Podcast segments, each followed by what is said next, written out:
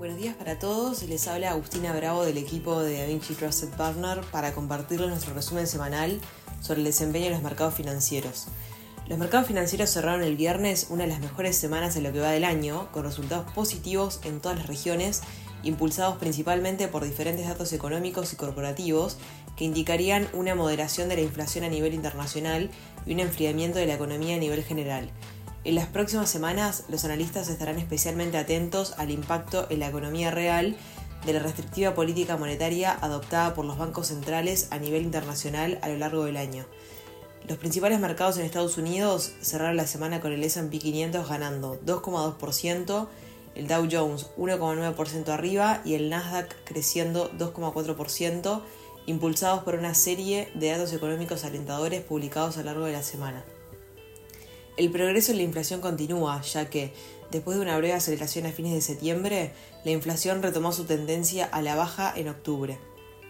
El índice de precios al consumidor publicado el martes de la semana pasada se mantuvo sin cambios respecto al mes pasado, con la tasa anual disminuyendo del 3,7 al 3,2%, explicado principalmente por una notable caída en los precios de la gasolina. El IPC subyacente, que excluye alimentos y energía, y es un indicador más preciso de la tendencia subyacente, también disminuyó, pasando del 4,1 al 4%. Aunque aún falta mucho camino por recorrer para alcanzar el objetivo propuesto por la Fed, las cifras publicadas fueron las más bajas en dos años.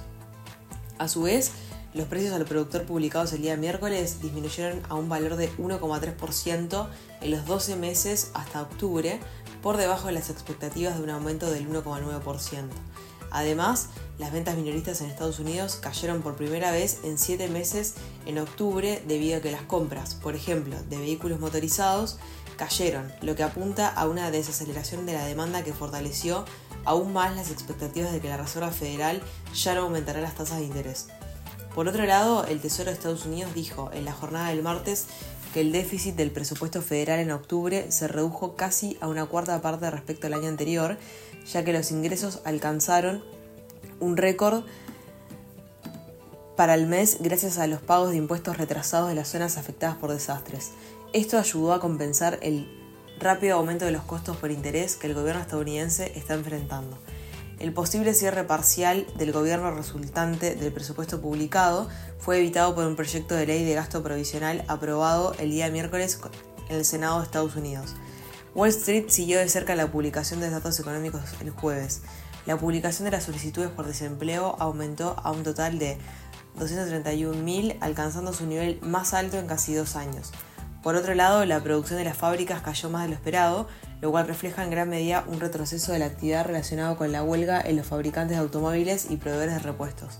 En definitiva, el crecimiento de los mercados norteamericanos en la última semana provino de sectores cíclicos, inversiones sensibles a las tasas de interés y de capitalización pequeña, áreas que se espera que se beneficien más de una política menos restrictiva por parte de la Reserva Federal. Por el lado de Europa, el Eurostox 600 creció un 4,8%, impulsado principalmente por el sector financiero y de salud, cerrando la semana al alza con un creciente optimismo acerca de la política monetaria a adoptar el próximo año por el Banco Central Europeo. Los datos publicados acerca de la inflación en la zona de euro estuvieron al nivel de las expectativas de los analistas, aliviando las preocupaciones e impulsando una de las mejores semanas en lo que va del año para los mercados del viejo continente. El precio del petróleo avanzó cerca del 4% el viernes, pero cerró la semana con una desvalorización del 1,8%, un 20% por debajo de su pico en septiembre.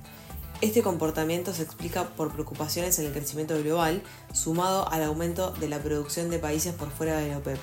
Se destaca el aumento de los inventarios de petróleo de Estados Unidos publicados el día miércoles de la semana pasada, con producción en niveles récord, mientras que la demanda de China sigue siendo y generando preocupaciones a nivel global.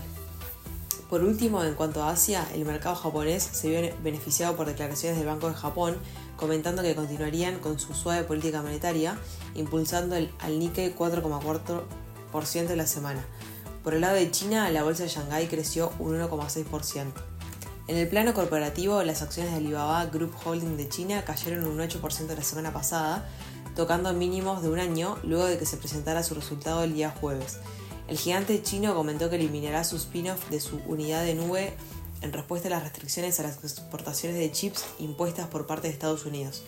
Las acciones de Walmart también se desplomaron un 8% el día jueves a raíz de las declaraciones de sus ejecutivos que señalaron que los precios de mercancías generales, como prendas de vestir y artículos para el hogar, habían caído entre un 3% y un 6%, y que planeaban recortar aún más para la temporada navideña. Por otro lado, las acciones de Snap Inc. crecieron un 7,5% en la jornada del martes, luego de que el gigante Amazon anunciara que permitirá a los usuarios de Snapchat comprar algunos productos directamente a través de la red social. Por último, Home Depot aumentó un 5,4% después de que la cadena estadounidense de mejoras para el hogar superara las estimaciones de beneficios trimestrales. En la próxima semana, acortada por las vacaciones estadounidenses por acción de gracias, los inversores estarán atentos a la reunión de la Reserva Federal en busca de nuevas ideas sobre la trayectoria futura de las tasas de interés. Los minoristas se están preparando para lo que se espera que sea otra gran, excelente temporada de compras navideñas. Por último, Nvidia es la última empresa de gran capitalización y de gran relevancia para los mercados este año que publicará sus resultados del tercer trimestre esta semana. Hasta aquí llegamos con nuestro resumen semanal de noticias. Cualquier consulta, comentario adicional, no duden en contactarnos. Muchas gracias.